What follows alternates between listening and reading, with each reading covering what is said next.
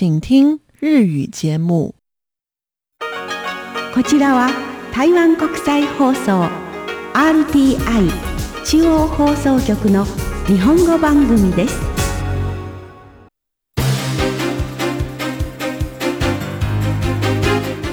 こちらは RTI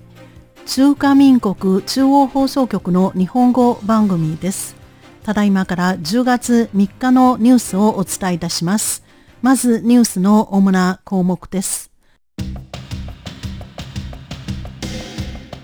蔡英文総統が3日午前、台湾を訪問中のドイツ議会の新台湾派議員グループ代表団一行の表敬訪問を受けました。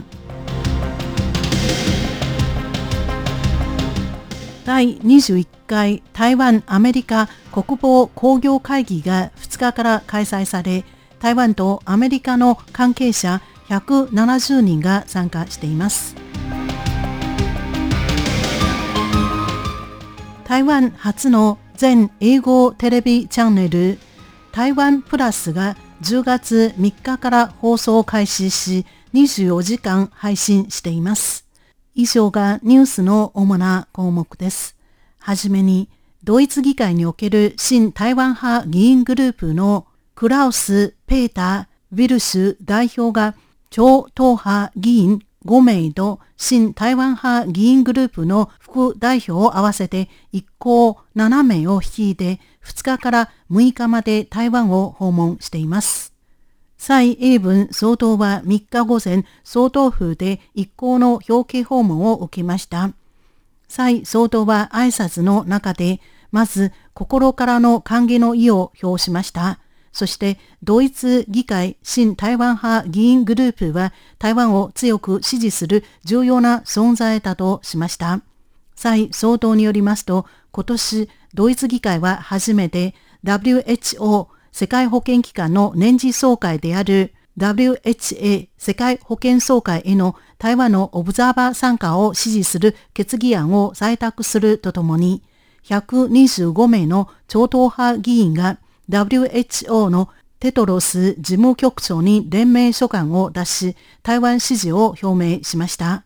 100名以上のドイツ議会の議員による署名はここ数年で初めてだということです。また、中国による軍事演習の期間、ドイツは今年の G7 主要7カ国の議長国としてすぐに G7 外相声明を発表、改めて台湾海峡の平和維持の重要性を強く表明しました。蔡総統はドイツの台湾に対する堅固な支持に対し、台湾の人々を代表して深く感謝すると述べました。蔡総統は台湾とドイツは民主主義と自由の価値を共有する重要なパートナーであるだけでなく、各分野においても深い協力関係にあると強調をしました。そして双方が引き続き協力を強化し、共同で重要な価値を実現することを期待していると述べました。近来世界局势发生许多重大的变化，我们也依然共共同面对包括气候变迁以及威权主义扩张等严峻的挑战。蔡総統は昨今世界情勢は大きく変化しており、我々は依然として気候変動や権威主義の拡大などの問題に直面している。だからこそすべての民主主義国家が団結し協力して民主主義と自由の価値の堅固な防衛線を守るべきだ。台湾はドイツと引き続き各分野における協力を進化させ、共同で正義、平和、エコロジカル、サステナビリティなど重要な価値を実現できるよう期待すると述べました。ウィルシュ代表は挨拶で、ドイツ議会は台湾とドイツの協力交流、特に外交関係を強化することを非常に重視している。ドイツ議会は今後も様々な文書や会合で台湾が武力の脅威にさらされた場合、ドイツは台湾を支援するために立ち上がることを表明するとしています。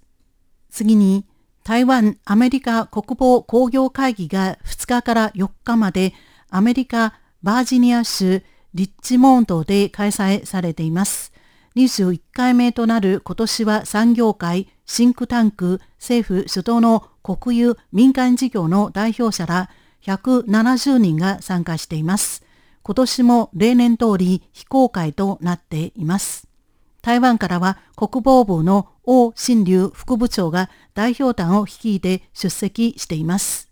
主催者であるアメリカ台湾ビジネス協議会のルパート・ハモント・チェンバース会長はインタビューの中で国務省はこれまで多くのアジア太平洋局の幹部らを派遣してきたが過去10年スピーチを行うことはなかったと述べ今回初めて国務省軍事局関係者が出席しスピーチを行い、これは非常に重要な態度表明であり、アメリカ側が台湾の安全保障支援問題を重要視していることの表れだと述べました。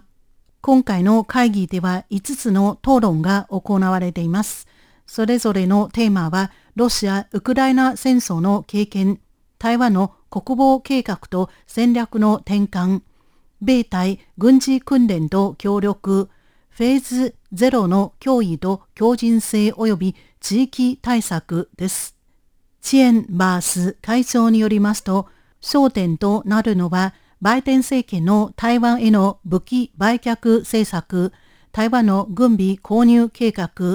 軍備納入速度など、武器売買に関するもので、アメリカの防衛産業が米対政策をどのように支援できるかが含まれます。チェンバス会長はまた、この会議ではアメリカ議会が現在推進している台湾政策法案についても議論すると明らかにしました。特に台湾の防衛に関しては今後数年間で台湾に対して65億米ドルの軍事的援助、米対軍事訓練などの重要な項目が盛り込まれるということです。次に台湾初の全英語ライブチャンネル台湾プラスのテレビチャンネルが3日午前0時にスタートしました。台湾で初めてとなる使用言語が英語のみのチャンネルで毎日24時間配信しています。海外からでも公式サイトや YouTube チャンネルで台湾の最新重要なニュースなどを見ることができます。3日、テレビチャンネル開設記念記者会見が行われました。蔡英文総統、行政院の蘇定省委員長、文化部の李英徳部長らが挨拶し、アメリカ、イギリス、フランスなど台湾に駐在している外国の代表や主要ケーブルメディア関係者らが出席し祝辞を述べました。台湾の原住民族の歌手、スーミンさんのライブも行われました。台湾の海外向け動画配信プラットフォーム、台湾プラスは2021年8月30日にスタートしました。当初は国家通信社である中央通信社が運営していましたが、今年6月からは公共テレビが携わっています。10月にはテレビチャンネルの放送が正式に始まりました。蔡英文総統もこの歴史的瞬間に立ち会い、スピーチしました。台湾还有很多重要的发展，值得跟全世界分享。透过跟全世界分享这些故事，能够鼓舞更多共享民主价值的国际伙伴，并且加深民主盟友之间的团结的力量。蔡総統は台湾にはまだまだ多くの世界と共有すべき大切なものがある。これらの物語を世界と共有することで民主的な価値を共有する国際パートナーを鼓舞し、民主主義同盟国の連携を深めることができる。世界から見ると台湾には独自の国際戦略地位と特別な国際的状況がある。我々は自分のチャンネルを通して台湾ならではの観点と我々の声を世界に届けることができる。これはとっても重要なことであり、今後台湾プラスはこういった役割を担うだろうと述べました。